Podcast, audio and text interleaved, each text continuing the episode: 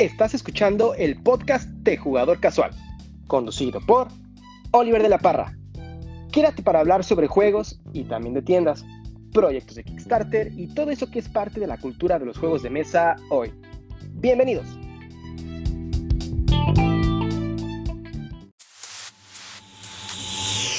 Hola amigos de Jugador Casual, ¿cómo están? Yo soy Oliver de la Parra y me siento muy emocionado de estar de nuevo con ustedes en este podcast, especialmente porque el día de hoy tenemos un invitado muy especial que ha generado mucho revuelo esta semana respecto al contenido que está generando y me siento muy muy muy contento de tenerlo aquí participando en el podcast.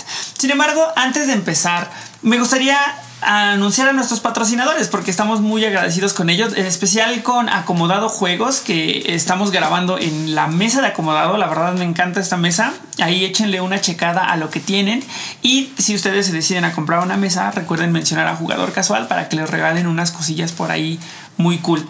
También mandarle un saludo enorme y agradecimiento a la gente de Alderac Entertainment Group porque ellos fueron los sponsors del último contest que hicimos y regalamos un eh, Tiny Towns. Y la semana que viene, muy probablemente para cuando ustedes escuchen esto, ya estemos también regalando un Space Base. Entonces apúntense porque es un gran, gran, gran juego. Adicionalmente también queremos mandar saludos y recomendarles a Geeky Stuff que nos mandaron unos promos increíbles, los cuales también vamos a estar ahí regalando.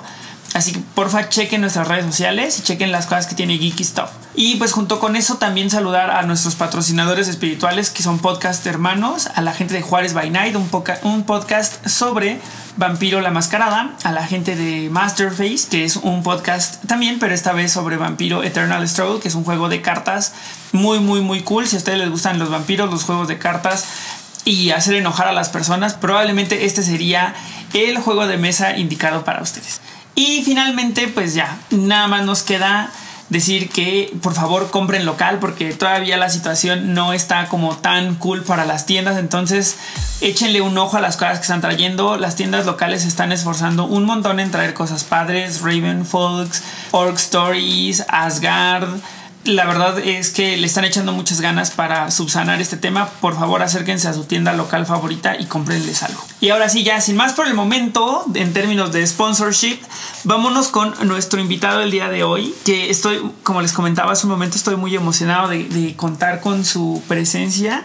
Y no solo con eso, sino de con todo el conocimiento, porque si pudieran ver, ah, montó aquí algo increíble para grabar. Así que les presento a Yair Andasolo mejor conocido como Ludoteca Nacional. ¿Cómo estás? Muy bien, muy bien, Oliver. Pues ni tanto, nada más pusimos dos micrófonos en una toma aérea para tomar el cuarto y no preocuparnos por micrófonos. Pero bueno, entiendo que ya son cosas muy clavadas de mi profesión, entonces. Utilizaste el término aéreo, o sea, una toma aérea. Eso ya está bastante clavado para mí. ¿eh?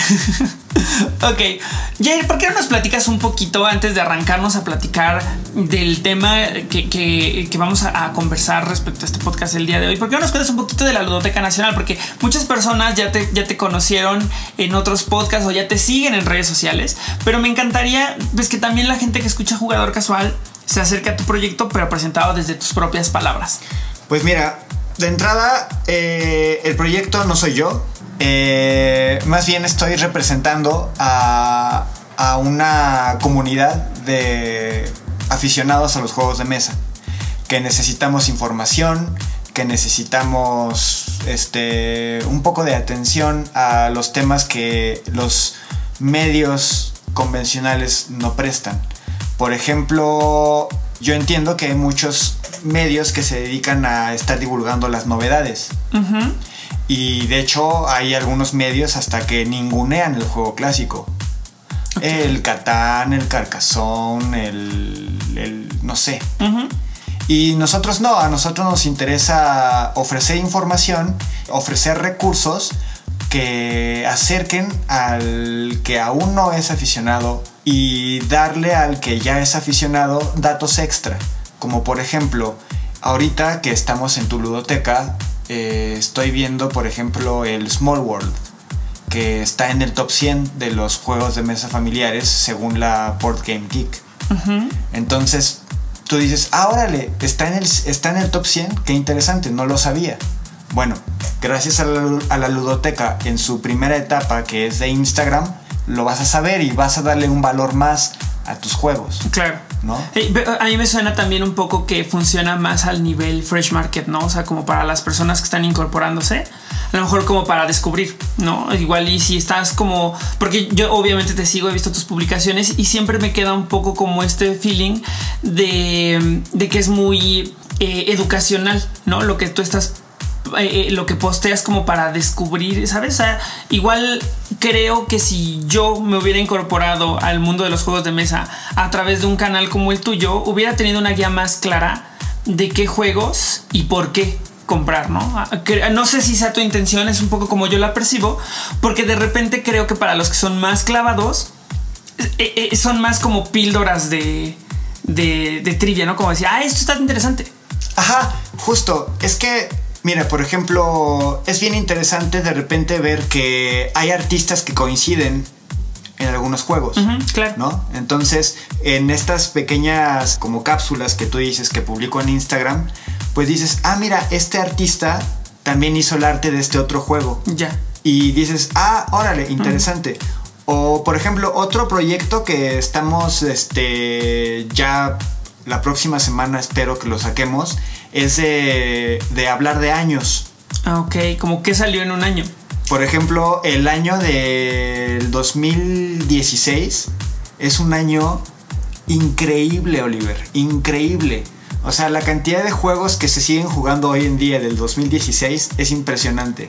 Entonces, ese tipo de, ese tipo de detalles, creo que al, al jugador, al jugador casual, este, es así como un, una información que no le es muy útil, pero para el jugador que está ya un poquito más metido, dice, ay, ¿a poco el Mansiones de la Locura del 2016? Ay, ¿y a poco el Sushi Go también?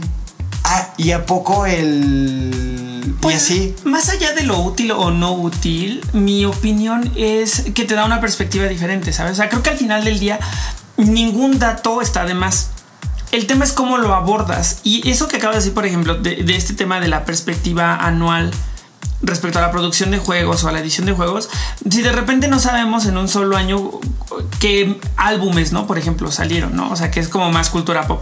O qué películas todas son del mismo año, ¿no? Con el tiempo como que lo vas olvidando. Entonces, tener como esta perspectiva diferente de datos que están ahí o de cosas que tienes ahí en tu ludoteca me parece, me parece creativo, ¿no? Y me parece diferente también. Por ejemplo, no sé si tú sabías que el Terraforming Mars fue el, juego de ese año. O sea, fue el, es el juego mejor rankeado en la Board Game Geek. En el 2016. Ajá. Y en el mismo 2016 salió Mansiones de la Locura. Y en el mismo 2016 salió Sushi Go. Qué interesante. interesante. es que son cosas que tienes claras en el momento, ¿sabes? Porque pues viviste el año, ¿no? Y yo compré esos juegos. Pero la cosa es, ya con el tiempo pierdes el... Eh, bueno, en esta ejecución en específico, ¿no? O sea, porque seguro tienes otros planes. Pero en esta ejecución en específico es muy fácil perder el track, ¿no? Y de repente verlo todo de nuevo en una sola línea del tiempo pues qué interesante. Sí, entonces eh, ahorita, bueno, la Ludoteca Nacional es un proyecto ambicioso en su, en su diseño, pero pues todo tiene que comenzar por el inicio, ¿no? Y ahorita en el inicio estamos usando la plataforma de Instagram como una... Eh, resulta que ha sido muy conveniente para los objetivos que tenemos en, esa... Para esa, para esa red social, ¿no? O sea, ahorita estamos este, divulgando los juegos que son parte del top 100 de juegos familiares. ¿Por qué? Porque a la Ludoteca Nacional le interesa mucho el juego familiar, el juego que une a las familias, el juego que une a los amigos. ¿Y por qué? Porque, porque ese fue el foco. Digo, o sea, en, todas las respuestas están bien, pero a mí me, da, me dio mucha curiosidad desde el segundo uno que te enfocaras como en lo familiar. Pues mira, eh, todo viene de, de cómo me acerqué yo a los juegos de mesa. Mm. Yo soy, yo soy ingeniero en audio, productor musical, con una especialidad en música electrónica y DJismo. Por lo tanto. La palabra dillerismo existe. Sí. Es una palabra rara, pero sí. sí, nunca la había oído. Dillerismo. O tal vez no exista y la estoy inventando. Tú sabes que me gusta inventar. Yo sé, cosas. yo sé. Y reglas. y lugares para perder las llaves. Sí, bueno, sí, es muy creativo. Sí, creativo si eres. Entonces, este, hubo un... Salí a tocar. Ajá. Salí a tocar y este... Y hubo un, un asalto a mano armada. Qué fuerte. Sí, estuvo, fue delicado. Eran cuatro chavos armados. Y pues querían llevarse mis cosas y no se los impedí. Qué fuerte. O sea, tus cosas con las que trabajabas de DJ. Es correcto. Qué fuerte, qué fuerte. Me, no sé, me agarraron en mis cinco minutos y me puse en modo berserker. Y hubo una riña importante de la que salí vivo por milagro. ¿Y de ahí cómo saltaste a los juegos de mesa? Pues justo eh, convaleciente, porque pues, o sea, había pistolas, había armas, había Claro, sí. Un, un fierro. fierro, fierro pariente. Sí, qué fuerte, qué fuerte, qué fuerte. ajá, sí, sí, sí, tengo cicatrices en mi cuerpo de esa experiencia. No manches. Entonces, este, pues esa experiencia me hizo revalorarlo todo, o sea, dije que poco inteligente fuiste Yair, ya que la vida no la puedes recuperar. La Sí. computadora sí, la consola sí, la tornamesa sí, pero la vida no. Entonces empecé a revalorar y puse en segundo plano las- los objetos materiales y le di más importancia a estar con mi familia y estar con mis amigos. Entonces, este, justo mi amigo Juan Carlos, que es el otro miembro de la Ludoteca Nacional en su fase 1, Ujú. me invitó a su casa y nos pusimos a jugar juegos de mesa y pues él yo siempre veía un cuarto que donde él tiene sus juegos y lo veía como el museo de los juegos de mesa. Pero nunca me había sentado a jugar con él hasta que pasó esto, nos sentamos y justo encontré lo que lo que estaba buscando, un medio para acercarme a mis amigos y a mi familia. Oye, qué interesante y qué manera tan. O sea, que es, es una historia. Es una historia Sí, sí. realmente. Sí, es más, vamos a ponerle efectos especiales en la postproducción. Sí, todo, sí. Balazos. sí. Pero lo que me gusta, bueno, aparte de que lo haya sobrevivido y de que te haya traído a este mundo de los juegos de mesa, me gusta porque se hila muy, de una manera muy atinada con lo que vamos a estar platicando el día de hoy, que es cómo los juegos de mesa son una experiencia lúdica. Es correcto. ¿Sabes? Porque a mí lo que me queda un poco de lo que tú me estás diciendo es que al final a ti lo que te gusta o lo que te atrajo de los juegos de mesa es vivir esta experiencia probablemente familiar o con tus amigos o cómo, cómo se sientan personas a vivir una experiencia en conjunto. No sé si estoy a lo mejor forzando demasiado los conceptos, pero eso es un poco lo que entiendo de tu historia y que además se parece mucho también a lo que yo más disfruto de los juegos, que es vivir esta experiencia. O sea, como una caja que tiene un montón de cartón, plástico, unas hojas, ¿cómo se convierte en una experiencia? ¿Cómo fue diseñada para hacer una experiencia, no? Y además de todos los colores, sabores, tamaños, lo que se te ocurra. Y eso se me hace que está muy cabrón. Estoy de acuerdo contigo y justo es lo que la Ludoteca Nacional pretende divulgar. Eh, las experiencias lúdicas. O sea, para mí, eh, justo eh, Juan Carlos, el otro miembro fundador de este proyecto, él, es, él acepta que él es un coleccionista. A él, él disfruta comprando juegos y buscando juegos, este... eh, Raro, sí, en ajá, Amazon, eso. Claro, claro, sí. Eh, Las tareas que te tocan cuando ya te dedicas a comprar juegos. A coleccionarlos. Sí, claro, claro. Yo me considero más de un perfil jugador. Por ahora, por ahora. Uno nunca sabe qué va a pasar. Sí, no, no, pero, pero obviamente mi ludoteca irá creciendo. Claro. Pero, por ejemplo, hoy en día, eh, te platico rápido el caso de que mi mamá llega y me dice, este, va a ser el cumpleaños de tu, de tu prima tal, o sobrina, tu sobrina tal. Y yo, ah, pues, qué bueno, ¿no? Y, y te acuerdas que jugamos un día aquí contigo un jueguito, era el que también lo jugué contigo. Kanagawa. El Kanagawa. Y yo sí, sí me acuerdo. Ay, pues ese juego le gustó mucho a tu a tu a tu sobrina. Creo que es mi sobrina, ya ni me acuerdo. Sí, Bueno, recuerdo que me contaste esta historia. la, cosa es de que pues entendí la indirecta de mi madre y dije, pues si quieres toma el juego y dáselo a ella. Es un juego que me gusta mucho jugar, es un juego que me parece muy bonito en mesa, pero me puedo desprender fácilmente de él y, y, si, y si no vuelve, y si no vuelve tampoco me estresa. Lo jugaré con ella. Claro. O sea, e- es, eso. O sea, a mí me gusta que, lo te- que ese juego ahora lo tenga mi sobrina. Y cuando yo tenga ganas de jugarlo, le diga, oye, sobrina, vamos a jugarlo, ¿me invitas? Claro. Y que se lo enseñe a otras personas y, ¿sabes? Ajá, entonces mi ludoteca es como mi biblioteca. O sea, mi biblioteca de libros, eh, yo creo que tendrá unos 15 libros de los 50 que tengo. Claro, porque todo lo demás está o sea, repartido. Y la verdad ni, ni- ni me interesa buscarlo porque es cultura que se está esparciendo y, y eso es lo que me gusta a mí. Entonces juntamos los dos mundos y aparece la Ludoteca Nacional. Súper, pues mucho éxito con tu proyecto. La verdad es que me siento muy contento de ver cómo va avanzando, eh, de tener de repente estos spoilers que me das de lo que viene. Me siento muy, muy, muy emocionado de ver cuando ya todo esto empiece a. Bueno, no es que no esté avanzando actualmente, sino cuando llegue a. A, cobrar materialidad, ¿no? Lo que, me, lo que me has llegado a contar. Y eso me emociona mucho porque desde hoy me queda clarísimo que ya te está yendo bien y que tienes una visión muy clara. ¿Te parece, amigos, si antes de que empecemos a hablar de los juegos como experiencias lúdicas, hablamos un poquito como de las noticias que tenemos para, para este podcast? Porque hay un par de cosas aquí que están muy interesantes y que creo que vale mucho la pena que las platiquemos. A lo mejor tú te has enterado, a lo mejor no, a lo mejor tienes un ángulo diferente, lo cual también le da sabor al chisme. Así que primero quiero mandarles un saludo enorme a la gente de Wildlife, a, a mi amigo Alan Borja, que estuvo en, en Kickstarter. Muy probablemente para cuando escuchen esto, Wildlife haya regresado a Kickstarter porque el proyecto tuvo que cancelarse. Eh, no sé si te enteraste de esto. No, no, no, cuéntame.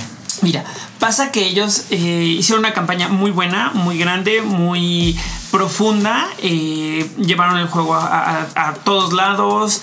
Estuvieron en todas las tiendas de la Ciudad de México. Dieron promos, estuvieron en Mega XP, ganaron un premio. Muy bien, muy bien, muy bien. El punto es que llegan a Kickstarter y se sentía lento. El ah, o sea, los se ba- sentía no había backers. No, ajá, exacto. No, no, no se avanzaba al ritmo que, que tendría que avanzarse para garantizar el éxito, pues. O para, para que garantizar que se entreguen las... Exacto, o sea, para, para completar el proyecto. Ok. Entonces el punto es que inteligentemente deciden detenerlo, muy prudente, para reestructurarlo, para hacer ajustes muy tácticos y ahora garantizar el éxito de la campaña. Entonces no es que el proyecto no vaya a pasar, es que el proyecto se puso en una pausa para reestructurar. Y muy, muy probablemente ya con esto, co- como hemos visto en- con juegos anteriores, que lo detienen, luego lo vuelven a lanzar y ahora sí ya pega, eh, es lo que esperan. Es lo que esperan ellos y lo que esperamos todos, ¿no? Porque la verdad es que el juego tiene futuro. Eh, a mí me, ahí eh, justo en la Ludoteca Nacional llega información de las personas que juegan, Ujú, ¿no? O sea, porque tenemos un acercamiento directo con, con el que juega. Claro. Y nos llegó un- una persona a platicarnos que, que habían impreso el print and play Ah, ok, claro, claro. y que les había gustado el juego, pero no sabían qué más les podía ofrecer el Kickstarter. Bueno, es que creo que ese son el tipo de cosas que van a ajustar, ¿sabes? O sea, Exacto. porque al final del día, de repente se ve muy buena onda que las marcas den los print and play. Pero es un hecho que no te deben de dar todo el proyecto, ¿no? O sea, Justo a esta persona que se acercó a la Ludoteca Nacional, este, eh, él me, me- yo le dije, bueno, espérate, es que quizá haya stretch goals o cosas exclusivas, Eh, ¿no? eh, Exacto, o venga con unas expansiones que, Ujú, Que son. que le dan otra, otra, otro giro al juego, o no sé, ese tipo de cosas, él no lo sabía, entonces por eso dudaba de entrar o no en el Kickstarter. Claro, claro. Y, y son dudas naturales, está bien. O sea, el tema aquí es que ya estamos viendo como que se va a sumar, van a sumar algunos otros animalitos que tienen dobles funciones, van a sumar por ahí otro tipo de depredadores que se ven como más épicos, incluso va a haber un dragón. Entonces, sumarle como este layer de fantasía también creo que beneficia al proyecto. El arte es muy bonito. Entonces creo que tiene muchas posibilidades de lograrlo en esta segunda ocasión. Yo confío en que el proyecto se fonde y aun cuando no se fonde, que esperemos no sea el caso, yo creo que es un producto que si llega a tiendas tiene muchas posibilidades. Yo los conocí en la XP, la última XP. Sí, la de este año. Y me pareció que estaba de 10 todo lo que hacían, desde, su, desde, su, desde su actitud hacia, hacia cómo te acercabas con ellos. Tienen toda la actitud. sí, o sea, de hecho uno traía, me acuerdo. Su gorra, ¿no? de mapache y eso sí. O sea, hasta, probablemente en el, hasta en el plano de mercadotecnia lo estaban haciendo muy bien. No, es que su campaña no tiene tema. Eh, eh, lo, los único, el único feedback que de repente he escuchado del juego como tal es que lo consideran como muy simple, pero pues no todos los juegos tienen que ser site, ¿sabes? O sea, no todos los juegos tienen que ser, no sé, lo que se te ocurra, o sea, Twilight Imperium. O sea, también pueden haber juegos muy sencillos para introducir a las personas o introducir a niños o introducir a gente que no está tan clavada. O sea, yo sé que todo lo vemos de repente desde nuestro ángulo ya de, su, bueno, los que son clavadísimos, ¿no? O sea, que todo lo ven desde ese ángulo. Pero estos juegos ofrecen otra experiencia.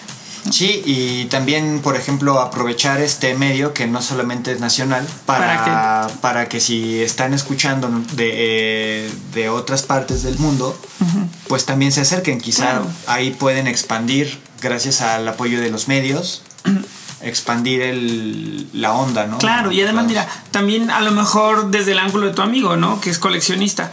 O sea, hacerte de un juego que solamente se va a distribuir de esta manera y que es tan local, también tiene onda, ¿sabes? para los coleccionistas también tiene su, chiste. Vámonos con otra noticia, amigo. ¿Viste que llegó mariposas a todas las tiendas y así como llegó Bye? O sea, ¿En serio? Así como llegaron, se acabaron. O sea, yo vi la publicación de, una tienda en específico, de Orc Stories. La vi. Esto fue el jueves en la noche. Ellos lo publicaron después de la medianoche, si no me equivoco. O sea, ya en la madrugada del viernes. Si no me equivoco, ya estaban pasada la medianoche como por 10, 15 minutos. Les escribo yo en ese momento y les digo, oigan, aparten tales juegos. No se me ocurrió apartar mariposas for reasons, ¿no? Porque llego al otro día que todos acabaron antes de que los pusieran en el, en o sea, todo se acabó a través de, de preventa. De preventa, básicamente. Mismo caso con Geeky Stuff, mismo caso con El Duende, mismo caso con Raven Folks. Mariposas Bolo.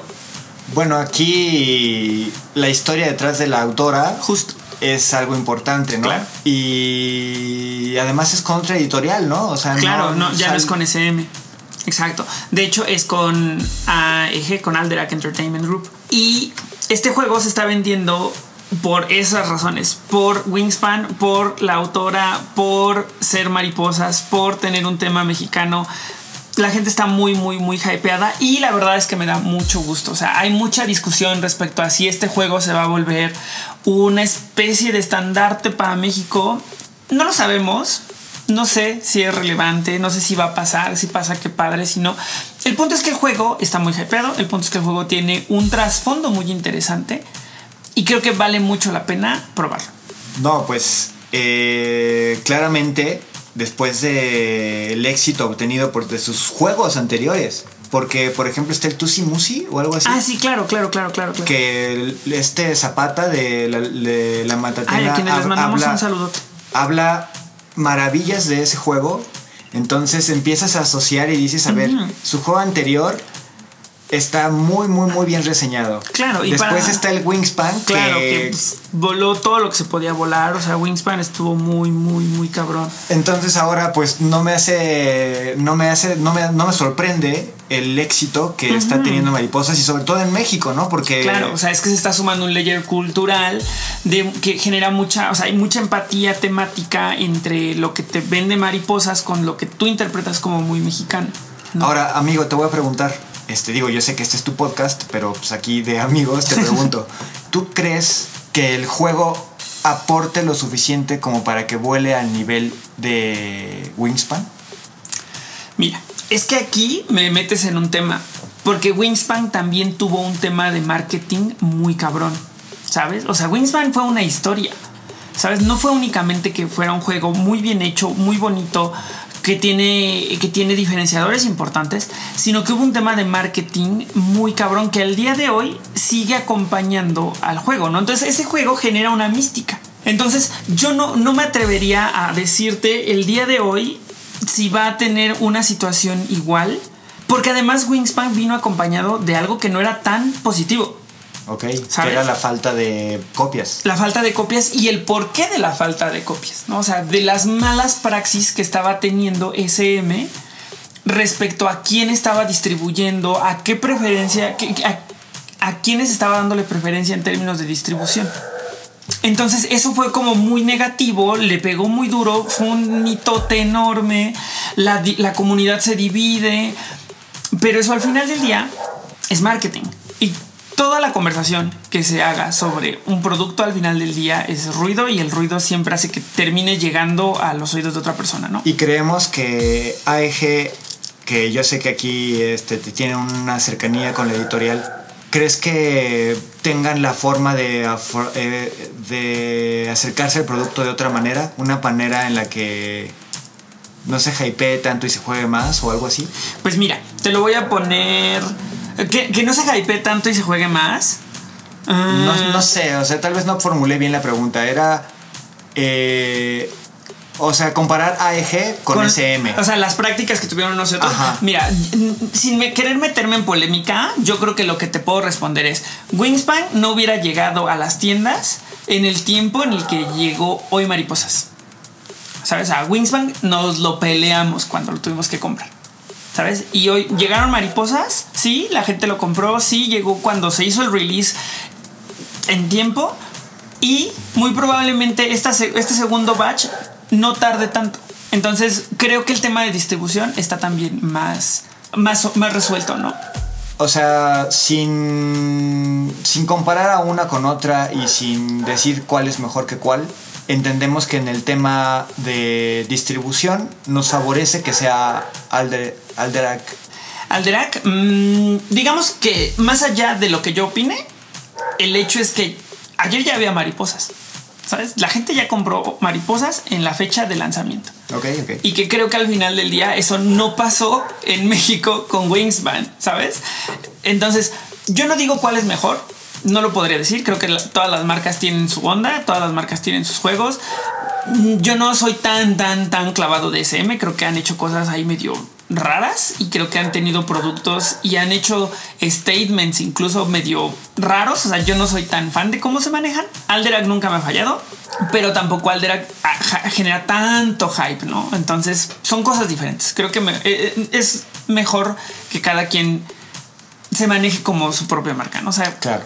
Creo que es- es- eso es un poco lo que yo opino. Otra noticia, amigo, es, bueno, igual y esto está súper bueno y nos da chance de mandarle un saludo enorme a los chicos de la Matatena.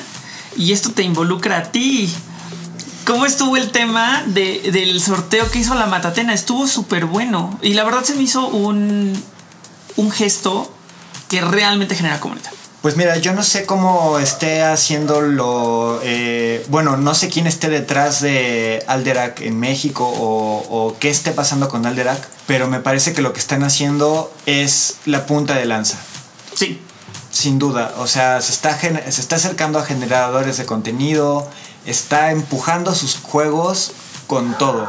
Y en México solamente teníamos la referencia, no sé si de Devir, Justo. Debir era quien nos eh, se acercaba de esa manera. Es que eh, eh, el ecosistema era muy complicado. Porque mira, las tiendas no pueden hacer. O sea, a las tiendas no les sale regalarte un juego. O sea, es muy complicado, es mucha pérdida, o sea, es mucha inversión. Además, siendo bien honestos, tú como generador de contenido también tienes que comprometerte y decir, ok, me vas a regalar whatever, ¿no? Yo qué te voy a dar de regreso. O sea, ¿cómo tú vas a medir tu retorno de inversión? ¿Sabes? Porque al final ya esto es negocio. Pero lo que sí está muy, muy, muy padre es que sea la primer marca que no es Debir que se hace. O sea, porque Debir al final del día también tiene un tema de marketing muy especializado en del cual podríamos hablar después. No me quiero clavar en eso. Claro. Debir, la neta, también nunca he tenido un tema con Debir. Siempre lo han hecho muy bien, sus esfuerzos y su gente. Siempre ha sido muy buena onda, siempre ha tenido como los gestos correctos. Pero Alderac, a mí lo que me sorprende es que no es una marca que se desarrolle en México, ¿sabes? O sea, no tiene un, no tiene este feeling de Debir que sabes que está aquí y que de repente, pues ya conoces a, las personas de Debir y ya. Alderac no, Alderac llega de una manera inesperada a, a realmente reescribir lo que está pasando en términos de generación de contenido. No, y no solo en generación de contenido, también en, en cómo vendes los juegos. Claro. O sea, me da la sensación de que de que Aldera, que es la punta de lanza, ya que son los primeros que llegan a, a, ofrecer, a, a realmente hacer un trabajo por vender sus juegos. O sea, no dejarle todo a la tienda. Claro, claro. O sea, es que al final lo tienen muy claro. Yo he hablado de esto N veces con las personas de las tiendas.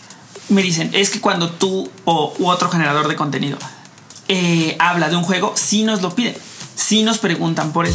Entonces, si Alderac viene y me regala un Tiny Towns para que yo lo regale, yo no lo voy a regalar en la oscuridad de un callejón. Voy a hacer videos, voy a hablar de ello. La, va, o sea, y eso va a provocar que la gente diga, ¿qué onda con Tiny Towns? ¿No? Sí, sí, sí, sí. Y por ejemplo, yo lo, yo lo jugué antes de toda esta campaña uh -huh. y se me hizo un, un, juego, un buen juego, un juegazo. Uh -huh. Me divertí mucho. Perdí, como siempre, pero, pero me divertí mucho. Y ahora que, que empezó a llegar al... Claro, se al, reposicionan los juegos. Ajá, y dije, ay, pues esa vez que lo jugué, sí me gustó. Uh -huh. Igual y lo voy a buscar Exacto. en mi tienda local. Ese es el, ese es el journey que tiene que seguir el, el comprador, ¿sabes? Ya sea que lo haya jugado antes y se reposicione el juego, o ya sea que no lo haya jugado antes y lo descubra y diga, mmm, me interesa, quiero jugarlo. Además, también lo que está muy bueno es que todas las personas que estamos involucradas en esto tenemos tonos y maneras y look and feel muy diferentes respecto al contenido que generamos. O sea, de ninguna manera yo siento que haga lo mismo que hace, por ejemplo, la Matatena, que está muy por arriba, o, Alexandra, que aun cuando siento que Alexandra y yo hacemos cosas parecidas en términos de, de, recursos, la forma en la que abordamos los temas tampoco es lo mismo, ¿no? Entonces ahí tú, como posible comprador, ves el juego desde muchos espectros diferentes lo vas a ver en tutorial, lo vas a ver en unboxing, lo vas a ver reseñado, lo vas a ver como objeto del deseo porque está en una dinámica, o sea, vas a ver el, el, el juego desde muchos ángulos diferentes y entonces vas a decir, ah, ok, pues si todo el mundo está hablando de esto, ¿qué onda con ese juego?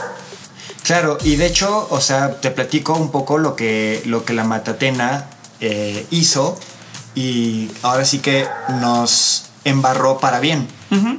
Sí, súper bien. Ellos hicieron un video en su canal de YouTube en el que decían que tenían tres juegos para, para rifar con la mecánica, una mecánica muy sencilla. Dijeron, eh, el, primer, el primer objetivo era que el golem de cartón uh -huh. subiera de los seguidores que tenía en ese momento a 300 seguidores en YouTube. Sí. Conseguido el objetivo, se en unas horas. En unas horas. En unas horas. No, pero el objetivo se super rebasó. Sí, claro, ¿no? Y eso, se eso super rebasó. Es que mira, ¿sabes algo? Que, eh, independientemente de, de, las acciones como tal, o sea, decir ve y sigue a esta persona, está el, la, la, intención como tan padre de decir nosotros reconocemos a que estas personas están haciéndolo bien. Y, yo tengo muy metida en la cabeza la, las palabras de, de, de, José Luis, de la de Matatena, que es si nos va, si le va bien a alguien de los generadores de contenido, muy probablemente nos vaya bien a todos. ¿no? O sea, que crezca uno significa que crecemos todos. Y se me hace muy clever. Se me hace muy clever, muy honesto y muy de verdad humano, ¿no? Porque hay gente que que sí hagamos comunidad, pero las acciones de repente dices eso no es hacer comunidad, ¿no? Entonces aquí es donde demuestras con acciones lo que tus palabras están diciendo. Y eso me hace súper loable de la Matatena, a los cuales les mando un abrazo enorme. Eh, después, el segundo objetivo era justo otro canal que ahorita no recuerdo su nombre. No era próximo turno. Próximo turno. Próximo turno, sí, claro. Próximo turno, que tiene unos videos bien padres. Sí, claro, también lo seguí. Sí. Y ah, también lo seguiste. Sí, o claro, sea, ca ca justo caíste en, en, la trampa que nos puso. No, o sea. La, eh, digo, trampa. trampa. Trampa suena medio. En la, en la trampa que nos puso la Matatena para consumir el contenido de otros generadores que ahí sí fallo, porque casi no consumo el contenido de otros generadores, son muy específicos, pero lo que sí puedo hacer es apoyarlos. Y sabes, si no pierdo nada en de repente ver lo que hacen, participar, o sea, obviamente yo no iba a ir por el, por el, a la rifa. ¿no? Pero quería sumarme al esfuerzo porque se me hace muy loable. Sí, de hecho, de hecho, ah, ok, ahorita tengo una noticia. Ok, ok, ok, ok. Este. Y finalmente estabas tú. Y final- finalmente estaba yo. O sea, los dos, los otros dos eran en formato YouTube, por la plataforma YouTube. Ellos hacen videos. Yo en algún momento haré videos, no ahora. Cuando tenga que ser, o sea, tampoco hay que rushear nada. Exacto. Pero a nosotros el, el objetivo era llegar a los 900 seguidores. Antes de ese proyecto nosotros estábamos en seti- 760 personas, 700... Por ahí, la, co- cosa es que 700. también rebasamos. O sea, esto es lo que quiero platicar contigo. Y lo dice, y lo dice justo Zapata, en que Zapata es el, el- una parte de la, la Matatena. Lo dice en, en, el- en la rifa que hace la- eh, del tercer juego, que era el Space Base. Dice, de haber sabido que íbamos a tener tanto éxito con este proyecto, nos hubiéramos visto un poco más ambiciosos y tal vez en lugar de 300, 400, tal vez en lugar de 900, 1000. ¿Por qué? Porque todos nos sorprendimos del impacto que tuvo, o sea, de todas la- de, de las ganas que tiene la gente de participar. Claro. Tú lo viviste con tu con la dinámica que hiciste para el juego que acabas de rifar hace poco. Sí, claro, claro. Con el Tiny Towns.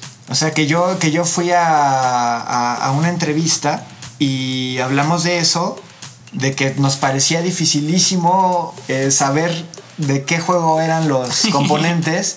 y después llegas y me dices, no, pues hubo como cinco, no, no sé si cuenta, pero sí hubo un montón de personas que sí supieron.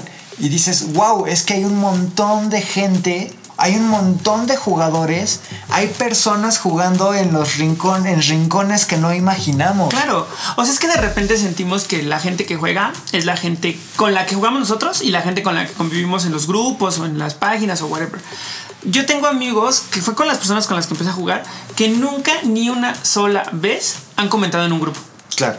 Ni más- siquiera saben de su existencia. Exacto. O, o saben, pero no, le- no, no están ahí, ¿sabes? Y muy probablemente tampoco consuman contenido. O sea, el tema es que esas personas también juegan, ¿no? Y, y- y me parece, justo recordando lo que dijo Zapata, eh, ellos estaban también sorprendidos, ¿no? De, de Sí. que Todos, todos. Sí, o sea, claro. fue una sorpresa para la escena lúdica nacional padrísima. No, lo hicieron muy bien, lo hicieron muy bien. La verdad es que un aplauso estuvo increíble. Un aplauso a Zapata y a Laura, lo hicieron, lo hicieron irreal los dos. Muchas, muchas gracias. Y pues, Ah, de, perdóname que te interrumpa, pero te iba a contar que la persona que se llevó el Space Base ajá. la conocemos. ¿Quién se llevó Space Base? Eh, ¿Cómo se llama? Lud- Ludens. Ah, Israel. Israel Ramos, Ramos, de, de- Israel Ramos. Israel Ramos de Ludens. Ay, qué gusto, qué gusto. Israel es una gran persona. La verdad es que. La verdad, la verdad, Es un justo. tipazo. Yo le acababa de. eh, fui a una entrevista en otro canal y le acababa de decir que le mandaba amor porque la hacía, las cosas las Sí, hacía increíble. claro. Y de que hace las cosas increíble, tuvo la suerte de. Sí, de ganar, ¿no? De- qué, de qué ganar. bueno, me da mucho, mucho gusto por, por Israel. La verdad es que a Israel, eh, si algo me, me sorprende y me enorgullece y me inspira de Israel, es que siempre tiene una buena actitud a pesar de que de repente las cosas se tornan como complicadas, ¿no? Claro. ¿Sabes? Él siempre ha salido a decir, pues yo los escucho. ¿No? O sea, díganme, yo los escucho, yo estoy dispuesto y no se detiene, ¿sabes? Él, él sigue con lo que está haciendo y también tenemos una noticia de él que es que está haciendo souvenirs. ¡Oh! Y que es un juego que se ve bien interesante y que ya pronto va a haber preventa y que la verdad también me interesaría mucho jugar. Yo no pude entrar a la preventa de Pájaros en el Alambre, espero poder entrar a esta, porque fue un mes muy complicado de Kickstarter, de lo cual no quiero hablar.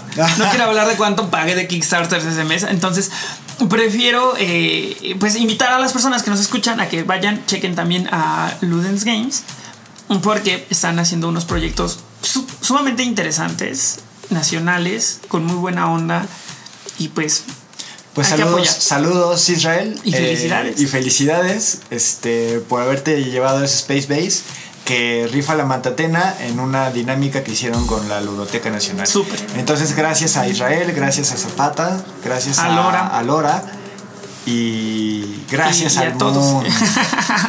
y gracias a todos.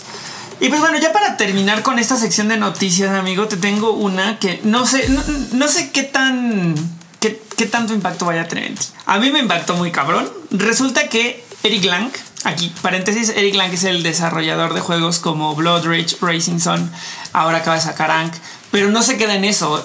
Eric Lang es un diseñador muy polifacético que ha hecho otras cosas. Ha hecho cosas como Ancestry, por ejemplo, que es un draft en el cual creas unos eh, árboles genealógicos, que además tiene un tema de inclusión muy interesante, muy, muy bonito y que tiene además una historia muy padre que creo que ya he contado en otros podcasts, así que vayan y chequen. Eh, también hizo, eh, por ejemplo, el, Living Card Game de Game of Thrones para Fantasy Flight.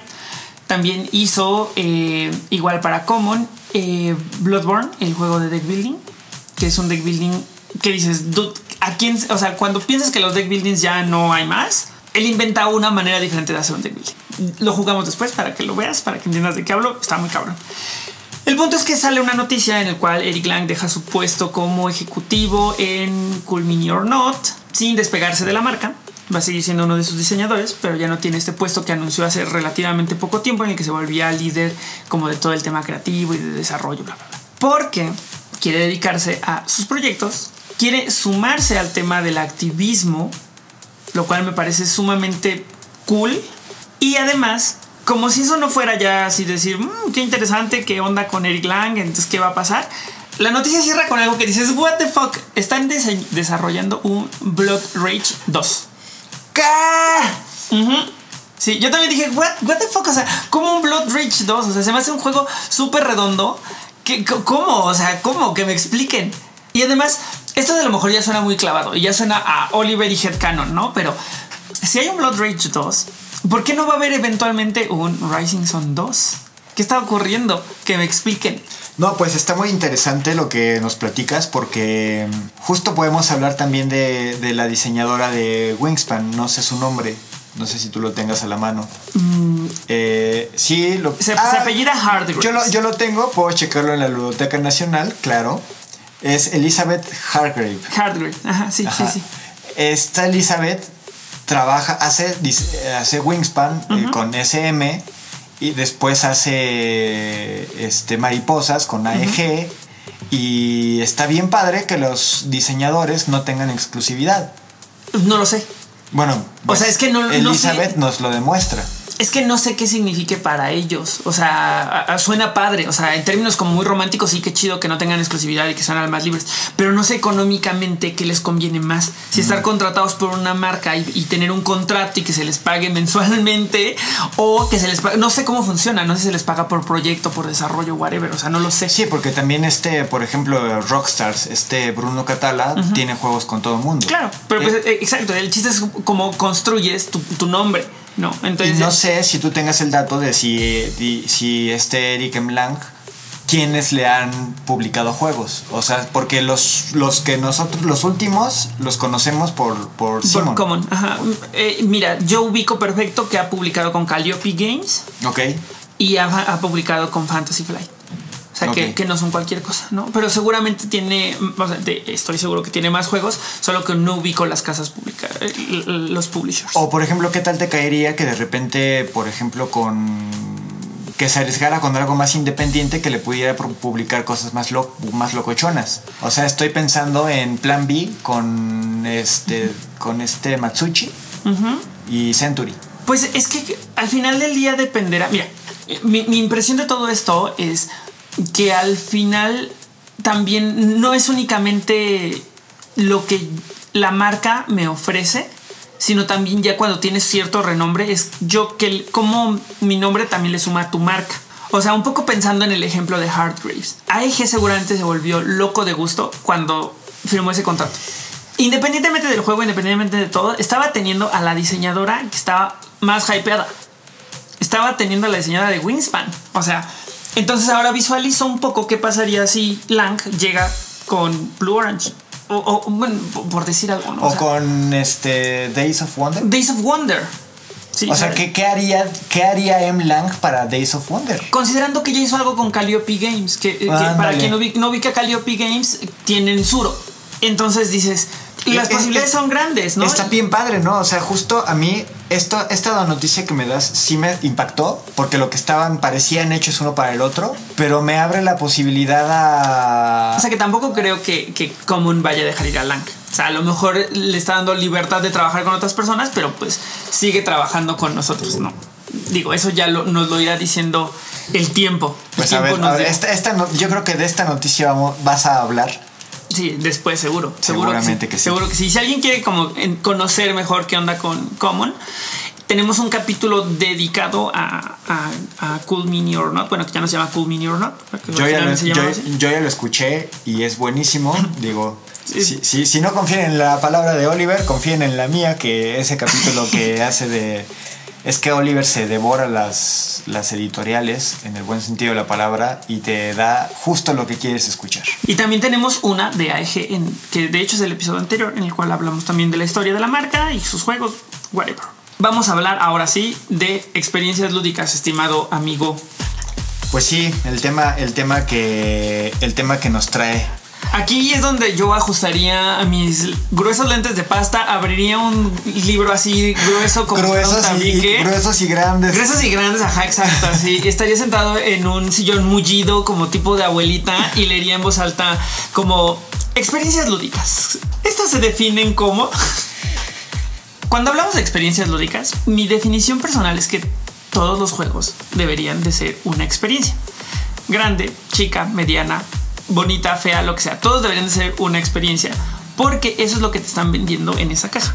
No, un momento. Entonces, creo que hay muchos ángulos desde los cuales podemos abordarlo, ¿no? O sea, la experiencia que pasa en el tablero y cómo te cuenta una historia y cómo te involucras y cómo qué padre que matamos a todos los zombies o qué padre que mi granja logró esa cosecha de nabos. O sea, ambas cosas son válidas, son una experiencia. Y a eso le sumas un layer social, como el hecho de que hayas estado tú, Jair, lo hizo una experiencia. Cómo las acciones de fulanito sumaron a la experiencia, ¿no? Y que además es diferente a yo sentarme a jugar hoy contigo Rising Sun a sentarme mañana a jugar con mis sobrinos. Ambas experiencias se nutrieron también del aspecto social, ¿no? o sea, de los integrantes que son los jugadores. Entonces, esa es un poco la manera en la que me gustaría abordarlo, porque en teoría, al menos en la más estricta teoría, todos los juegos deberían de ser una experiencia. Sin embargo, y aquí viene lo interesante y lo que es debatible, es que yo percibo que hay juegos que desde su mero desarrollo, desde su mera concepción, tienen más presente el concepto experiencia. Y entonces ese concepto se involucra en el diseño. ¿Sabes? No es lo mismo diseñar un juego y decir que padre, fue un juego divertido, la- las mecánicas están bien y además se genera una experiencia. Eso, eso cómo construye una experiencia. A decir, ok, voy a hacer un juego que tenga una experiencia lúdica en la cual vas a abrir sobres y va a haber secretos y te van a traicionar y no vas a saber qué pasa y luego para, ¿sabes? Eso es a lo que me refiero. Aquí me gustaría que platiquemos un poco tú y yo qué juegos consideramos una experiencia lúdica en este sentido. O sea, que sí en el, en el desarrollo del juego mismo hubo este pensamiento de diseño que dijo hay que involucrar el factor experiencia para que esté más, oh my god. De hecho, eh, eh, no, no recuerdo cuál es la fuente de lo que voy a decir en este momento, pero leía cómo debías tú explicar los juegos. Ah, en general, siempre. Y una de las cosas importantes que tienes que decir es qué rol tienes tú en ese juego. ¿no? Sí, claro, claro. Este, y yo ahí, yo siempre había tenido muy claro que era algo muy importante en mi mesa, que entráramos en rol. Y justo ayer estaba jugando en familia Azul, un juego que, que si no conocen, tienen que conocer Y- sí o sí. Y si no lo conocen, ¿sabes qué introducción de ese juego está bien padre? La de Golem de Carton. Ah, claro. Golem de cartón hace una introducción muy muy bonita de, de ese. Bueno, es que Dani es muy carismática, entonces Dani lo explica muy padre y te da la introducción de que eres un artesano y el rey de Portugal y que tienes que impresionarlo. O sea, está muy cool. Exacto, entonces justo voy a platicar la, la experiencia lúdica de ayer que jugué con mi padre, con mi madre y, y unos tíos este, que vienen de visita a México. Ellos, los tíos, no han jugado nada, ¿no? O sea, son primera experiencia con los juegos de mesa. Ella eh, o sea, es tío, mi tío y mi tía. Ajá. Ella le tiene miedo al juego. O Se sea, porque no, lo, no lo sabe jugar. Este. Claro, se siente sobrecogida por las reglas, los componentes, enfrentarte a un tablero. O sea, es que está No, cabrón. de hecho, de hecho, o sea, ella se sienta porque lo ve bonito. Mm, Y dice, bueno, eso se ve bonito. ok. Me voy a sentar y a ver. Como les voy platicando de qué se trata, de dónde estamos, de quiénes somos, aligera la carga mecánica del juego. Porque ella dice, ok, todo esto tiene sentido porque soy un artista de mosaicos. Y si tú te metes en el personaje de un artista de mosaicos, el reglamento tiene todo el sentido del mundo. Si yo Claro. no, si yo eh, le veo nada más las matemáticas al juego, pues no me siento en la mesa. Bueno, eh, eh, entiendo, O bueno, entiendo tu ella- entiendo bueno, ella Es que no. son diferentes, de- diferentes formas de atraer a las personas. Ella no, o sea, una persona que Ajá. nunca ha jugado nada, le dices, no, es que mira, es un draft, este, con mecánica, chalala y chalala. No, no, no, no, no. Y, y ahí sabes qué pasa, que creo que justo diste en el clavo en decir en cómo se explica. Si tú cuentas una historia que, que viene ahí contenida en el juego, a la hora de explicarlo, todo va hilándose, ¿sabes? Todo va quedando más claro. O sea, mismo ejemplo, azul, ok. ¿Por qué tengo que agarrar de aquí? Ah, pues porque estás yendo al mercado a conseguir los, los materiales para luego construir, ¿sabes? Y no te puedes llevar todo, te tienes que llevar nada más los que te sirven. No. Y luego, ¿por qué pierdo puntos? Ah, pues porque estás desperdiciando. Y el desperdicio, pues no está cool, ¿no? Entonces todo se y- en términos narrativos y crea este. Aunque ahí creo que son como un par de cosas medio diferentes en términos de cómo la, la narrativa de un juego te envuelve, no a veces necesariamente genera una experiencia. O bueno, no sé, ese es un poco mi parecer, ¿sabes? Claro. No sé tú qué opines. Mira, por ejemplo, otro ejemplo, ¿no? A ver, eh, a mí me gusta mucho Mysterium, pero porque en mi mesa todo lo roleamos. Ah, claro. Bueno, es que ahí el factor jugadores es el que hace la diferencia, ¿no? Exacto. O sea, un juego como Mysterium eh, en una mesa más fría, en una mesa más este, numérica, más matemática, más de... Sí, claro, se siente mal. No, no corre el juego. El juego es... No, igual lo vas a jugar una vez, pero vas a decir, para que lo vuelva a jugar, sí es bastante repetitivo, ¿no? O sea, Pero en cambio en una, en una mesa a la que les gusta hasta disfrazarse, claro, claro, claro. pues Mysterium va a ser la experiencia lúdica más increíble del año. Sí, probablemente. Y sabes qué? Que eso está muy cabrón y me acabas de recordar a alguien y una experiencia de la cual ya hemos hablado anteriormente porque creo que es un juego que de repente cae en muchos espacios. Mm, Pero me acabas de recordar algo que pasó una vez que estábamos jugando en Asgard, eh, Abomination. No sé si has jugado Abomination. o- Lo conozco, pero no lo he jugado. Te cuento brevemente. Abomination, de, de entrada, mira, escucha la premisa. En Abomination, tú eres un científico que se encuentra en París, que fue contactado por el monstruo de Frankenstein y te mete muy a fuerzas a que participes en un contest por hacer otro monstruo de Frankenstein que lo acompañe en su inmortalidad. Órale. Entonces, tú eres un científico que tiene que conseguir a- a- en París, en diferentes locaciones, partes para armar al monstruo. Ya sea que te metas a la morgue, en los hospitales, en la plaza pública donde están los degollados, te vayas a saquear tumbas o incluso te veas en la horrible necesidad de tú asesinar a alguien en un callejón oscuro para hacerte de recursos. Y además estos recursos, dependiendo de los obtienes, están más frescos que otros. Por lo tanto, te sirven mejor que otros. ¡Wow! Entonces la experiencia está muy cabrona porque además de todo ese tema que es básicamente un worker placement en el cual tú vas poniendo a tus trabajadores para conseguir los recursos, luego los tienes que distribuir y administrar de una manera muy eficiente para ir armando a tu monstruo en tu tablero personal. Es un, juegazo, es un juegazo. ¡Wow! Entonces yo llego a, yo había invitado a, un muy buen amigo que no sé si nos escuche, pero había invitado a un muy buen amigo a jugar ese juego. Además también quería que lo conociera Richie y que lo conociera también eh, Carla, que son eh, gente de Asgard. Y mi amigo dice, ay, sí me interesa muchísimo, quiero jugarlo. Y llega caracterizado.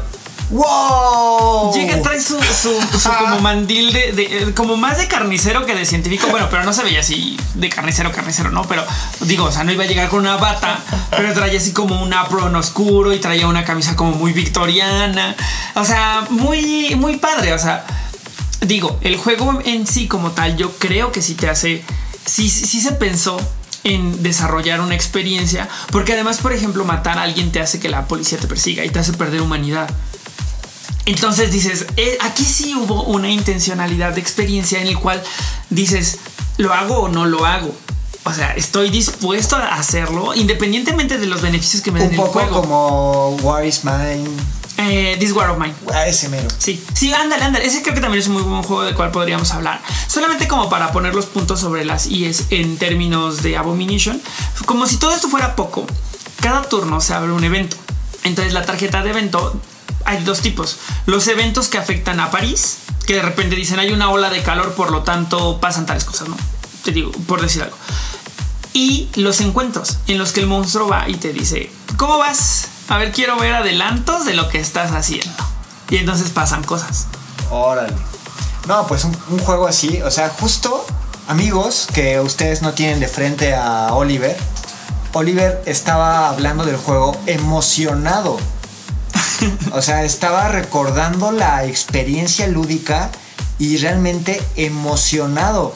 Y haberlo jugado con una persona que se metió en Claro. rol, que se metió en papel, fue una experiencia Es que son- memorable. Exacto, y es que le suma, ¿no? Porque el juego como tal es una experiencia, o sea, además es muy largo, ¿sabes? Eso también te, el, el- el que te tengas que involucrar en términos de tiempo a ese nivel genera una relación con el juego más profunda, especialmente si te diviertes, ¿no? Si no te estás divirtiendo seguramente va a ser horrible, pero si te estás divirtiendo y lo estás disfrutando y estás agarrando la onda, el tiempo también es un factor interesante.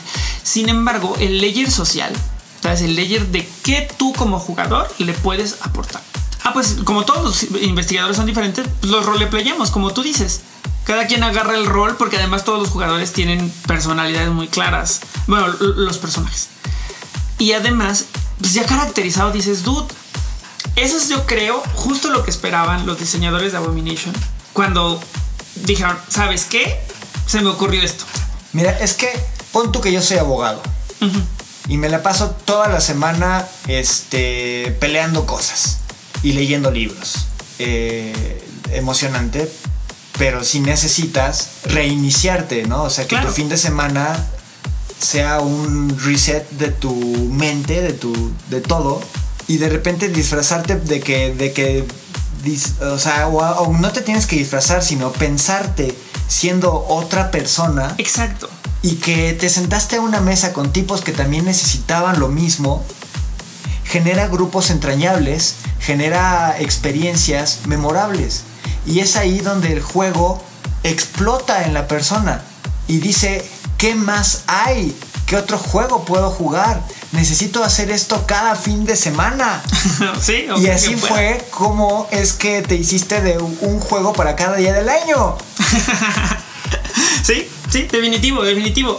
Y sabes que, que incluso, mira, ahorita que estábamos hablando de Abomination, suena a que alguien probablemente esté pensando, ah, bueno, sí, pero es que Abomination es un worker placement que básicamente cae en, en la categoría de los euros y es muy denso y tiene un montón de reglas y tiene un montón de recursos y, y hay un compromiso de tiempo y hay un compromiso de entendimiento. Entonces, eso es más proclive a que se entienda como una experiencia. La respuesta es sí, pero no únicamente. Hay juegos que vienen en cajas muy pequeñas, que vienen, eh, que son experiencias muy contenidas, ¿sabes? Son, son muy poquitos componentes y de todos modos son capaces de generar esa experiencia. Y te voy a poner un ejemplo que sí ubicas. Eh, Deep Sea Adventure. Sí, ya sé por qué te estás riendo. No lo jugué contigo, pero No, no, no, no. seguramente te llegó Sí, el me chisme. llegó, me- me super llegó el chisme de que tu creatividad fue tan grande que inventaste reglas, ¿no? Siempre, siempre lo hago, siempre lo hago. O sea, ajá. ¿Tú has jugado Deep Sea Adventure? ¿Sí? Eh, es una caja de que del tamaño de la- una caja de un jabón. ¿Sí? O sea, es una cosa chiquita. Los componentes son chiquitos. O sea, es, es un juego muy bonito de una marca que se llama Oink, Oink, Games, Oink. es una marca japonesa. El tema con, eh, con ese juego es que está. O, o quieres platicarlo tú, igual. No, no, no, ¿qué tal que lo invento? Mejor. Ok. Sí, no, no Muchos riesgos. No, hay mucho riesgo de que yo lo describa.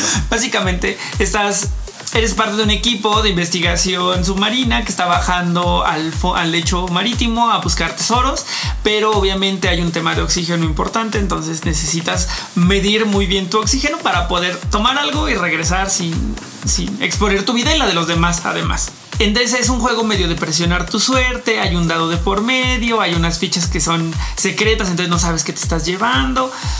Eh, hay interacción indirecta. Ah, sí, por, el tema del oxígeno.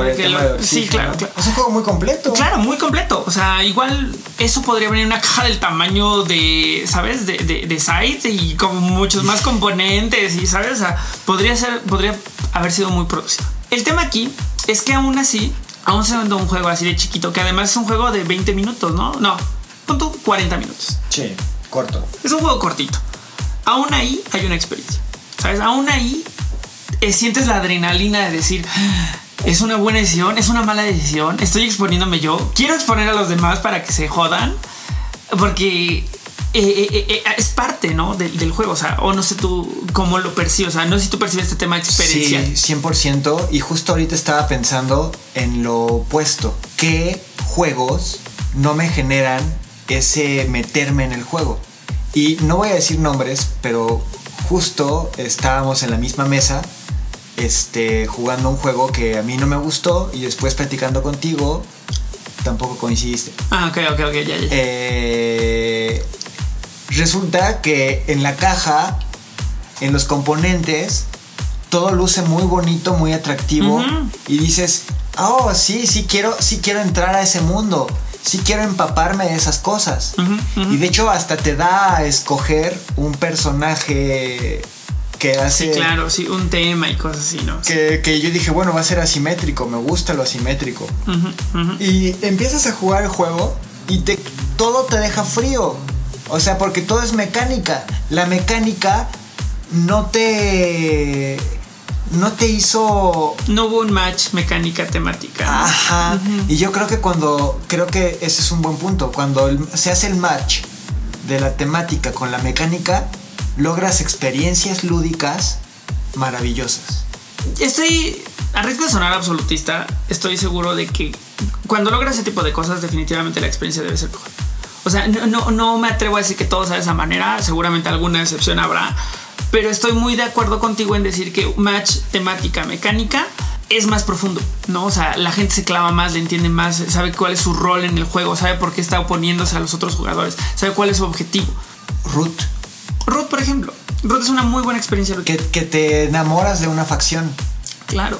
Y, aprendes a odiar a las otras. Y, y, odias a las otras. Claro. Y ese es el tema, ¿no? Ese es el tema, que todos están en conflicto, ¿no? Y está bien bueno. O sea, ese es un muy buen ejemplo de una experiencia lúdica muy completa, muy... Bueno, ¿sabes qué otro? Igual un poco hablando de Ruth, y, creo que porque además en cada podcast lo menciono, Rising Sun. Ok, que la vez que jugué una mesa con él me puso una bailada o sea, acabé debiendo. Imagínense que terminé debiendo. Estuvo cabrón. Pero, igual el tema es que era tu primera vez, ¿no? Y, pero ya, ya tenemos oportunidad de la revancha. El punto con Racing Song es que justo es eso, ¿no? O sea, es muy. Se siente que esté la, la, presencia de un clan o de otro clan, de un monstruo, de otro monstruo. ¿Sabes? Te sientes involucrado y de repente dices, ah, no, obvio quiero a ese dragón en mi ejército y te lo apropias. Y dices, ahora mi ejército es más más poderoso, más tenebroso, más, imponente. ¿no? Y los oponentes dicen, güey, sí es cierto. yo no voy a ir a meter a, donde está ese pinche dragón, ¿no? Prefiero pelear con los que están acá por otro lado. Entonces, ese tipo de detalles son los que hacen una experiencia. Y cuando hay un buen match entre mecánicas y temáticas. Sin embargo, ahora dijiste algo muy interesante. Ese juego que no vamos a mencionar era un juego de cartas. Netamente de cartas. Sí, sí. Ahora, de repente suena que entre más sencillo, a lo mejor es más difícil. ¿No? Meterte en, oh. eh, a generar una experiencia. Pero no es así. Hay juegos de cartas que son puras pinches cartas que te ofrecen una experiencia que dices, dude, qué cabrón esto. O, no sé, no sé si tú tengas algún ejemplo de algo así muy, muy sencillo que te meta en la dinámica, pues eh, que te meta en la experiencia, perdón. Eh, por ejemplo, ahorita se habla mucho del, del juego que ganó el Spiels de, de, Spiel de Jack el la tripulación. Ajá, sí, claro, claro, tripulación. Que en su mecánica, en su principio, me recuerda a The Mind. ¿no? claro, o sea, es que, bueno. o, me- o sea, por ahí, ¿no? Bueno, The Mind, The Mind es una experiencia lúdica, muy cabrón. Buenísima, pero me pongo a pensar, he escuchado reseñas, he visto videos y de que la gente se envicia querien- eh, con el de- con el, la tripulación. ¿Con the crew? Ajá, porque los mete en el juego, ¿no? O sea, y quieren más, y quieren más, Exacto. y quieren más y más. Entonces, ese tipo de juegos que te, que, que te generan esta experiencia de, de, de más, más, más, más, más, son los que triunfan en las ludotecas. Es muy cierto. ¿no? Son los que se, son los que las piezas se convierten en el cartón se vuelve polvo. Sí, claro, que las cartas se ven todas amarillas por any reason. Ajá, ¿por Sí, qué? Por la Por- fricción, whatever. por- porque porque son estos juegos que conectan con la gente. Exacto. O sea, de repente, no sé, hay autores. Acabas de dar en- con la palabra clave. O sea, el tema es cómo generas, cómo el juego genera una conexión con quien lo juega. Pero perdón, te interrumpí. No, no, no, de que hay, hay, hay autores que, que las matemáticas de sus juegos son impresionantes. Felicidades por ellos, pero yo no quiero matemáticas en un juego. Yo, Bueno, yo quiero, yo, es que ahí. es que las matemáticas son los fierros que están detrás. O sea, las matemáticas. Pero son- yo no son- quiero, yo no quiero verle los fierros a los Exacto. juegos. Lo que tú quieres es el. Exacto. O sea, Yo quiero lo lúdico. Justo, o sea, las matemáticas son un tema de trasfondo, ¿no? O sea, son un backend en el juego que debe de existir. Tú lo que quieres no es conocer las matemáticas, es disfrutarlas a través de la experiencia que te da el juego. Y eso está bien porque además los juegos que no tienen matemáticas, aunque no parezca, sí son injustos, ¿sabes? Sí son raros, sí se sienten torpes. Munchkin. Munchkin, Ay, no íbamos a hablar de juegos que no nos gustan. bueno, no importa, no importa. no importa, Munchkin creo que no le gusta casi a nadie, entonces creo que ese es un factor común. Bueno, habrá quien, habrá quien y lo respetamos. Munchkin yo también lo llegué a jugar, yo también lo llegué a disfrutar por hacer el mal y pues ya una vez que agarras el pedo de que lo que vas ahí es hacer el mal y a chingar a todos y gritar más duro para ver quién define las reglas, le agarras la onda, ¿sabes? Sea, me recuerda un poco a, a- hay un juego que yo lo empecé a jugar y dije, no, es que ¿Qué onda? No, no, no estoy. Ah, ya me acordé cuál. To Express. Y no sé si lo has jugado. Sí, sí lo he jugado, me gusta. A mí también y se me hace una muy buena experiencia, pero yo lo entendí todo mal. Cuando yo me senté a jugar y me dijeron es un juego de programación de movimientos, dije perfecto. Entonces, a ver, voy a programar mis movimientos para obtener esto, bla, bla, bla. Y no me salía, y no me salía, y no me salía. Y dije, ah, ok, qué frustrante, qué chafa, no me gustó, lo boté. Volví a jugarlo y volvió a pasar lo mismo. Y dije, güey, es que ya sé qué es lo que está pasando. Este no es un juego ordenado, es programación de movimientos. Pero esto lo que tienes que hacer es abrazar el caos y entregarte a, a- a ver qué pasa. Y just for the lols. Me encanta. Imagino que te gusta. Y además así se vuelve una experiencia muy divertida. Una vez que te desenganchas de ese tema de tenerlo todo tan medido, ¿no? No, y por ejemplo en ese juego también se juega con roles. Eh, Claro, claro. Hay, hay- y de Los hecho, personajes. y de Ajá. hecho hay expansiones que lo hacen aún más asimétrico. Exacto, que en vez de que tu set de cartas sea igual para todos, Ajá. cada personaje tiene cosas sí. diferentes. Entonces justo cuando agarras un personaje que se que se que se identifica contigo, Claro, el juego toma otra dimensión. Exacto, es que es de nuevo, eso, eso nos remite de nuevo a lo que dijiste hace un momento que me hizo todo el sentido, que es la conexión empática que hay entre el juego y el jugador. Desde ahí nace, ese yo creo que es la raíz más dura de la, de la experiencia. Tú lo acabas de describir, cuando, un cuando te identificas con un personaje, ya estás ahí en el juego, Ya estás adentro. ya estás adentro, ya eres Aunque, tú. aunque seas un jugador iniciado, Claro. aunque nunca hayas jugado nada, Justo. si te ofrecen un rol con el que eres empático, estás dentro. ya estás dentro. Y de nuevo me parece que no está peleado con formatos muy sencillos. Sí. ¿Sabes? Como tipo, por ejemplo, simples cartas. Eh, ahorita estaba pensando en For Sale. For Sale es una experiencia muy divertida. No sé si lo has jugado, es un juego. No, ese sí no. Es un juego de subastas. Uf, me encantan. Y además es un juego que está muy cabrón porque el, el principio del juego se ponen en el centro unas cartas de propiedades que van, que son números que van del 1 al 30. Tú tienes 14 mil dólares. Entonces, de esos 14 mil dólares tienes que ir pujando para llevarte la propiedad y siempre estás pujando por la de mayor valor en el centro. Si decides pasar, te llevas una, pero siempre te llevas la de menor valor. Entonces siempre terminas con alguna propiedad. Sabes, es un poco hacer el, el balance entre qué me conviene más. Si a lo mejor todas son grandes, no pago nada, me llevo una barata. Bueno, me llevo una debajo, me llevo una por nada de dinero, pero me estoy llevando un buen número. ¿no? Entonces ahí dependerá lo que te vaya saliendo. Y justo a la mitad del juego, el juego es otra cosa completamente diferente. Órale. Después de eso, con tus propiedades, estás, abres una propiedad, eh, todos los jugadores abren una propiedad al mismo tiempo y la mayor se lleva una cantidad de dinero que está en el centro. Entonces la, de mayor nivel de propiedad siempre se lleva la de mayor dinero. Luego tomas todo tu dinero, el que te sobró de la subasta y el que hiciste por vender tus propiedades y quien tiene más dinero gana. Entonces la verdad es que es un juego que literal, la versión de viaje es esa que, que puedes ver allá. O sea, la tiene, la tiene en este momento en sus manos mi invitado. Y no es más grande que una caja de jabón. De hecho, no es más pequeña que una caja de jabón. Son puras cartitas. Bueno, esa es la versión, la pocket version, la versión de viaje. Hay otra que viene en una caja más- un poquito más grande, pero básicamente son los mismos componentes. Y es una experiencia, porque te clavas, empiezas a subastar, dices, no, no quiero que se la lleve él, o él ya se llevó algo bien padre, él tiene más dinero, ¿cómo le hacemos para frenarlo? O, o la suerte, ¿no? Entonces ah, está muy padre, o sea, y te vas clavando. Y el formato, o sea, mi punto con todo esto, retomando, es que el formato son unas simples y mundanas cartas. Claro, no se trata de los componentes bonitos. O sea, queremos, demasiado que- sofisticados. queremos, quere- sí queremos componentes bonitos, Claro. pero se trata de lo que te provocan esos componentes. De, Exactamente. qué, de a qué te llevan a hacer esos componentes. ¿Qué te llevan a sentir? ¿Qué te llevan a sentir esos componentes? Justamente. Wow. Justamente. Wow. De eso se trata. De Quiero trata. jugar ya. Juguemos. Yo también, yo la, verdad también me emociona todo este tema. Y además me recuerda un poco a algo que decía, ya lo hemos mencionado mucho el día de hoy, pero algo que decía Zapata, ¿no? De cómo los componentes, el, el uso del componente también es una diferenciación entre el tipo de juego. Cuando los componentes te emocionan, muy probablemente estés jugando un Ameritrash. Cuando los componentes te hacen pensar, muy probablemente estés jugando un euro. La cosa es, ahora, mi pregunta, este tema de experiencias es más propio de un tipo de juego que de otro? ¿Tú qué pensarías? ¿Lo es o no lo es? Yo creo que no debiera de serlo. En el deber ser estoy de acuerdo contigo. Yo creo que todos deberían de ser una experiencia independientemente de sea uno u otro. Y yo creo, por ejemplo, si yo tuviera una editorial, como estuvimos hablando de Israel, Ujú. yo siempre pondría primero la experiencia lúdica. Es que sabes que Al frente. O sea, porque eso va a ser lo que me va a llevar a la venta de mi, de mi producto. Mm, estoy de acuerdo contigo. Estoy muy de acuerdo contigo. El, el tema aquí es, más allá de ponerlo al frente, yo creo que debería de ser parte del proceso de desarrollo.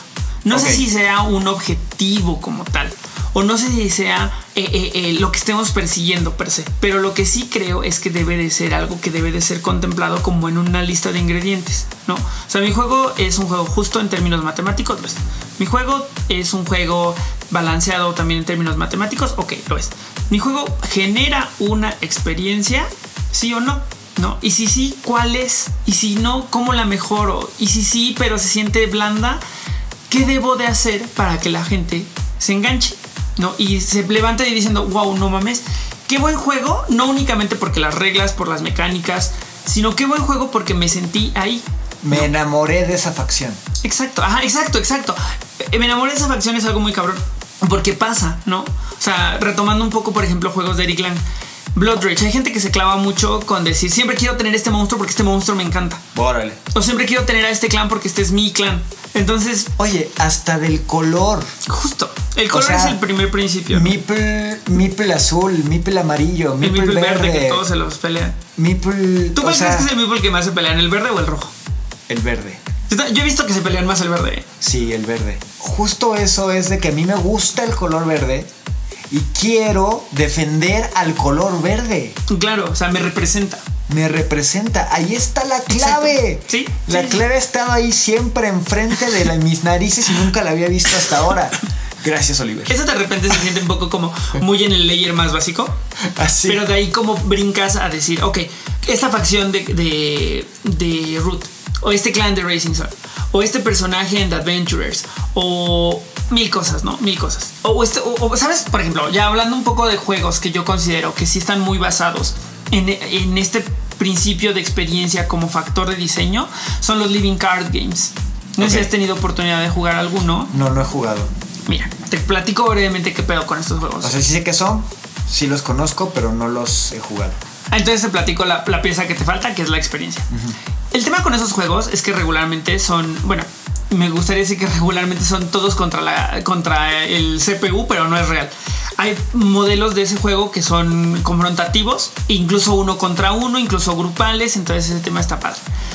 Eh, es un juego de cartas muy, muy, muy basado en las cartas, obviamente, pues es un living card game, en el cual se te presenta un reto que tienes que cumplir, ya sea vencer al otro, vencer al juego, vencer a todos.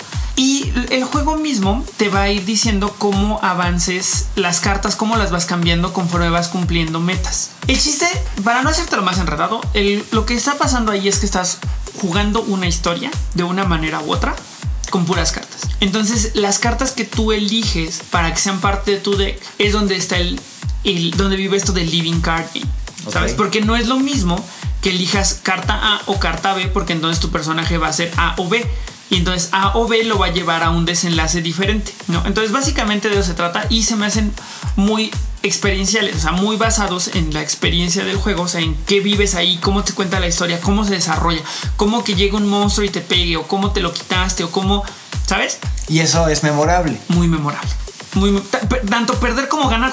Porque siempre están estas historias que dicen, ¿te acuerdas cuando traías a Spider-Man y ahí sí logramos matar a Juggernaut que estábamos jugando, eh, Marvel Champions? Y, no te acuerdas de la mecánica, ni de los números, ni de cuántos puntos hiciste, ni... Te acordarás que le hiciste un madrazo enorme de... Pero no, ¿sabes? O sea, eso es... Yo hace poco jugando en tu mesa, eh, yo, iba, yo iba muy mal en el juego. ¿Qué era? ¿Tú lo Dead May Die?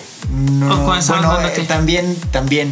Pero una vez que jugamos tú y yo, que yo, que yo iba muy perdido, pero logré hacer algo que era muy difícil de hacer, que era vencer al villano del ya juego. Ya me estábamos jugando Volfurion. Y tú venciste al dragón. Iba, iba terrible, amigos. Iba muy mal. Oliver me, bueno, casi siempre gana. Y yo tuve un par de tiradas de dados muy buenas y maté al villano del juego. Sí, sí, sí, sí. Y no me, no me acuerdo cuántos puntos hicimos, pero sí nos acordamos que maté al villano del juego. Exacto, es más, no me acuerdo quién ganó. No me acuerdo si al final Sí, tú.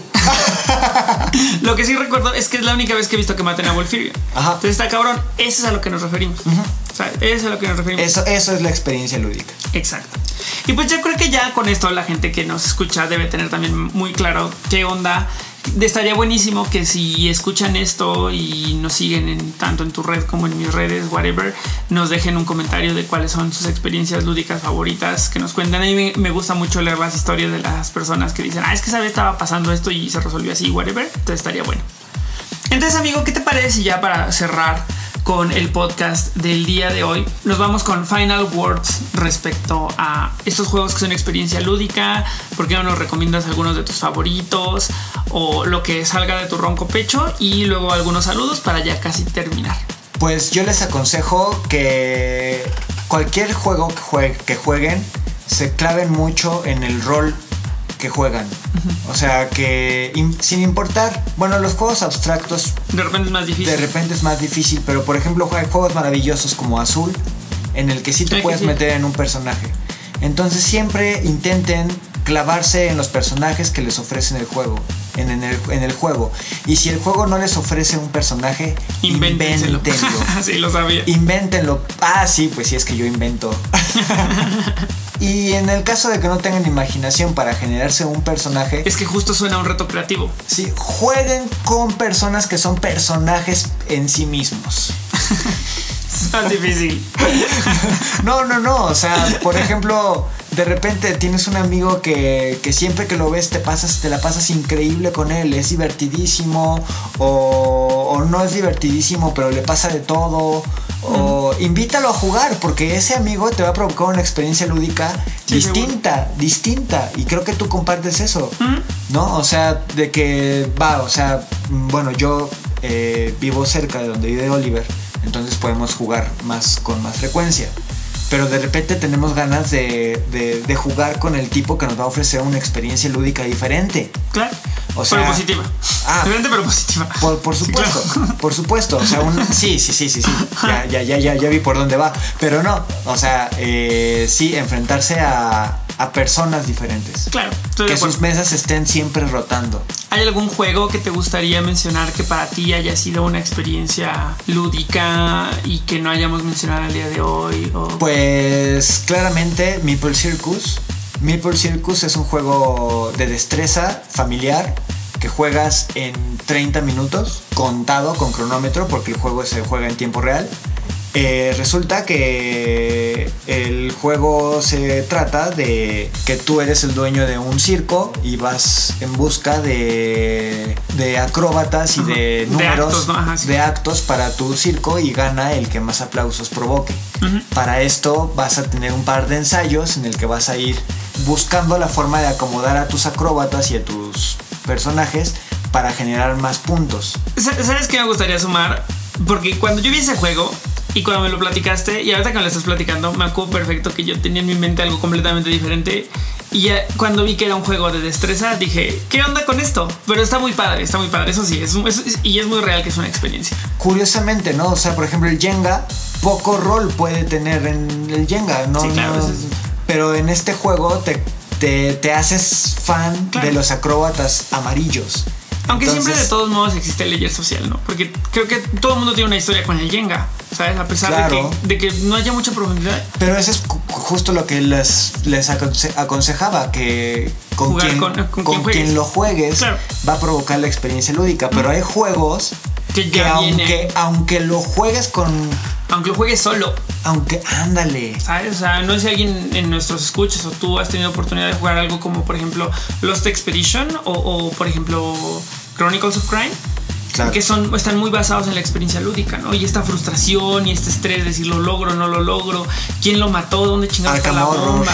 El mismo eh, eh, eh, Elder Sign también es un juego muy zombicide, ¿no? Todos estos jueguitos que están pensados también para que de repente los puedas jugar solo y tú vivas tu propia experiencia, pues también se me hace muy Es más, destacable. hasta el Risk, que es un juego que todos han visto al menos, pues no tiene facciones muy, muy claramente construidas, pero pues tú invéntate que eres los samuráis y que los samuráis juegan con una estrategia. Puede ser. O sea, creo que al final de eso ya es un tema creativo muy... O sea, no sé si todo el mundo lo va a poder hacer. Eh, mi punto con esto es que hay juegos que no te lo...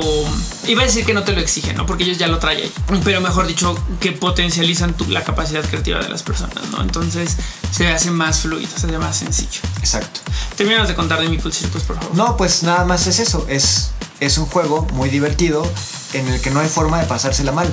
Todo lo... la... Solo cuando te abuchean. Pero es divertido. Todo el juego está diseñado para pasártela bien, hasta, Sí. hasta de leer el manual. Sí, estoy de acuerdo, estoy muy de acuerdo. O sea, y, y solamente como para apuntar, o sea, la experiencia ahí vive en que efectivamente desde la búsqueda de las estrellas, los ensayos, que se te caigan las cosas, ponerte nervioso, decir no mames, no entendí esto, ¿cómo le hago? O sea, sabes, sí es muy experiencial y al final del día sí dices, ah, qué chido que me salió mi acto.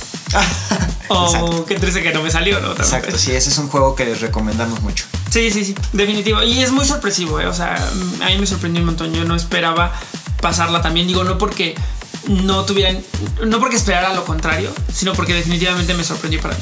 Y pues, amigo, no sé si quieras mandar algún saludo, algún. No, pues sigan a la Ludoteca Nacional.